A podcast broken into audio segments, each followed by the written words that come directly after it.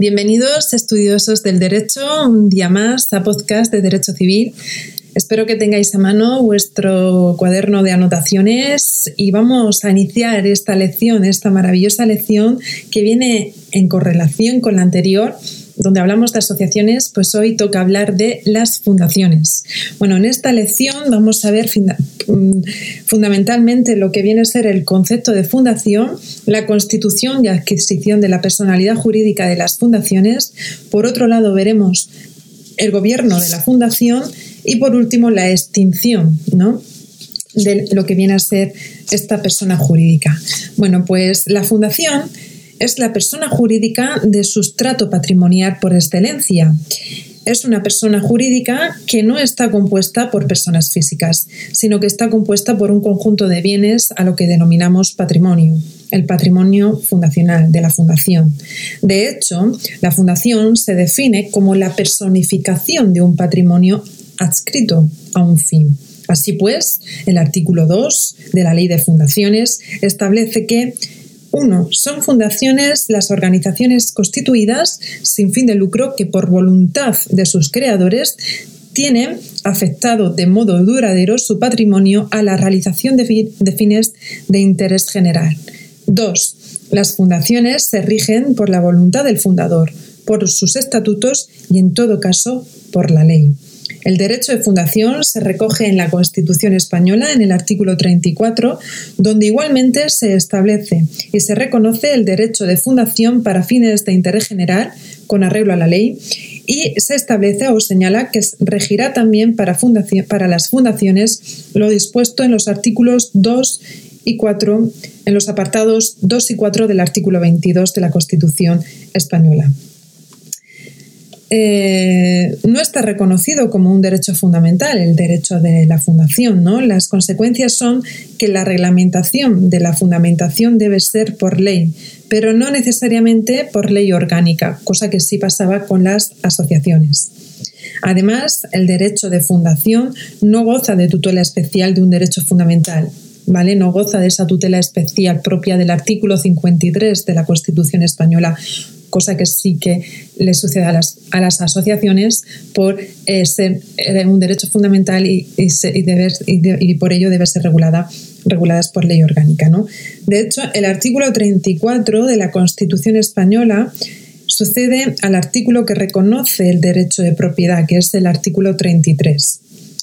No es casualidad porque el derecho de fundación es una manifestación propia más del derecho de disposición del titular sobre los bienes de los que es propietario. Poder que se concreta en la posibilidad del propietario de dotar una fundación, ¿no? realizar una dotación patrimonial que es la base de la fundación. El propio legislador, fijaros qué curioso, fijaros qué curioso en este dato, el propio legislador constituyente insiste en esos fines de interés general. El Código Civil solo da cabida a fundaciones de interés público, es decir, de interés general. Pero ese reconocimiento constitucional de este derecho de fundación supuso la promulgación de, una nueva legislación en esta materia a efectos de que se adaptara a los nuevos postulados. Motivó en un primer momento la promulgación de una ley de fundaciones, que fue la ley de Fundaciones 30 barra 1994 de 24 de noviembre, la Ley de Fundaciones y de Incentivos Fiscales a la participación privada de actividades de interés general, ¿no? que regulaba todas las consecuencias fiscales que se derivan de una fundación. Ya pues, en el año 2002 se promulgó una nueva ley de fundaciones, la 50 barra 2002, de 26 de diciembre, que es la ley actual. En este caso, se prefirió, mm, digamos, separar las fundaciones de la ley de incentivos fiscales. De hecho, unos días antes se promulgó la ley de régimen fiscal de las entidades sin fines lucrativos y de los y de los, mm, digamos, incentivos fiscales al mecenazgo 49 2002 de 23 de diciembre. Son leyes complementarias, pero independientes una de la otra. ¿Vale? Antes de la ley de 1994 no había una ley general de fundaciones, sino que existía una mm, dispersión de textos normativos que regulaban fundaciones benéficas, religiosas, laborales, etc. ¿no? Bueno, pues ya hemos visto un poquito esta, a modo introductorio el contexto, el contexto tanto normativo como mm, la, digamos, en los inicios de, la fundación, de, la regulación jurídica de las fundaciones. Ahora vamos a ver un punto también muy relevante, que es eh, la constitución y la adquisición de la personalidad jurídica de las fundaciones. Bueno, pues en este punto eh, se ha de destacar que la Constitución tiene lugar con el otorgamiento de un negocio jurídico gratuito por el cual destina parte de su patrimonio a la consecución de un fin de interés general, por una persona o varias personas. El negocio jurídico puede ser intervivos o mortis causa. Si se hace en vida, es decir, intervivos, se tiene que hacer mediante una escritura pública, ¿no? Y por tanto también lo que conlleva la asistencia ante un notario. Y si es morte causa, se hace vía testamentaria. Aquí el testador establece en el, en el testamento como voluntad suya propia eh, la de crear una fundación con su patrimonio una vez fallecido. Bueno, esa voluntad del fundador es lo esencial. Los estatutos, en caso de que se haga intervivos, deben respetar la voluntad del fundador. Intervivos o mortis causa, ¿vale? La, existencia de estatutos debe darse. Es decisiva la mera voluntad del fundador, pero es más importante la aportación del patrimonio porque la fundación no es otra cosa que un patrimonio. Recordemos que en las asociaciones, asociaciones, el objetivo era un grupo de personas eh, el fin era un grupo de personas que tenían un objetivo, una finalidad concreta común. Sin embargo, en la fundación, ¿vale? Eh, mm, lo que es importante y relevante es el patrimonio. ¿vale? La fundación no nacerá al derecho mientras el fundador no dote de los bienes necesarios para ello. Por tanto, la dotación patrimonial es un requisito imprescindible de la existencia y de la constitución de la fundación. Además, los fines de la fundación tienen que ser fines de interés general, tanto con respecto a la actividad en concreto como en relación a los destinatarios de la fundación. Tienen que ser personas indeterminadas, generales. Además, los fines de la fundación tienen que ser legales conforme a la ley, al derecho, al orden público, a la moral. ¿vale? Una vez constituida, para la atribución de la personalidad jurídica es imprescindible la inscripción de la misma en el registro de fundaciones. Así lo establece el artículo 4 en su apartado primero de la ley de fundaciones. A diferencia de las asociaciones, ¿vale? En el caso de las fundaciones, es un requisito imprescindible la inscripción de la misma en el registro de fundaciones a efectos de tener personalidad jurídica. En concreto, si vamos al artículo 4 de la mm, eh, eh, bajo la rúbrica de personalidad jurídica, establece que 1. Las fundaciones tendrán personalidad jurídica desde la inscripción de la escritura pública de su constitución en el correspondiente registro de fundaciones la inscripción solo podrá ser denegada cuando dicha escritura no se ajuste a la prescripción de la ley. Y dos, solo las, las entidades inscritas en el registro al que se refiere el apartado anterior podrán utilizar la denominación de fundación. Bueno, pues visto esto, ahora nos queda plantearnos dos cosas. Uno, cómo se gobierna una fundación y dos, cómo se extingue la fundación. Bueno, pues en relación al gobierno de la fundación, se ha de tener presente que la gestión y el funcionamiento de la misma quedan encomendados a un órgano de gobierno que se domina patronato. ¿Vale? Aparece regulado en el artículo 14 de la Ley de Fundaciones.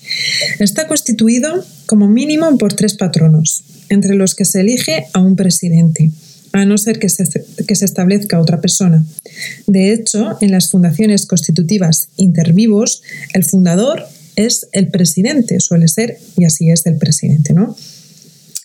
A estos, a estos patronos mm, corresponde cumplir los fines fundacionales y para administrar con diligencia la fundación manteniendo el rendimiento adecuado. El patronato tiene que observar lo dispuesto en los estatutos y las normas imperativas aplicables a las fundaciones. Su actuación queda sometida a un control por parte de los poderes públicos a través de la figura del protectorado. protectorado.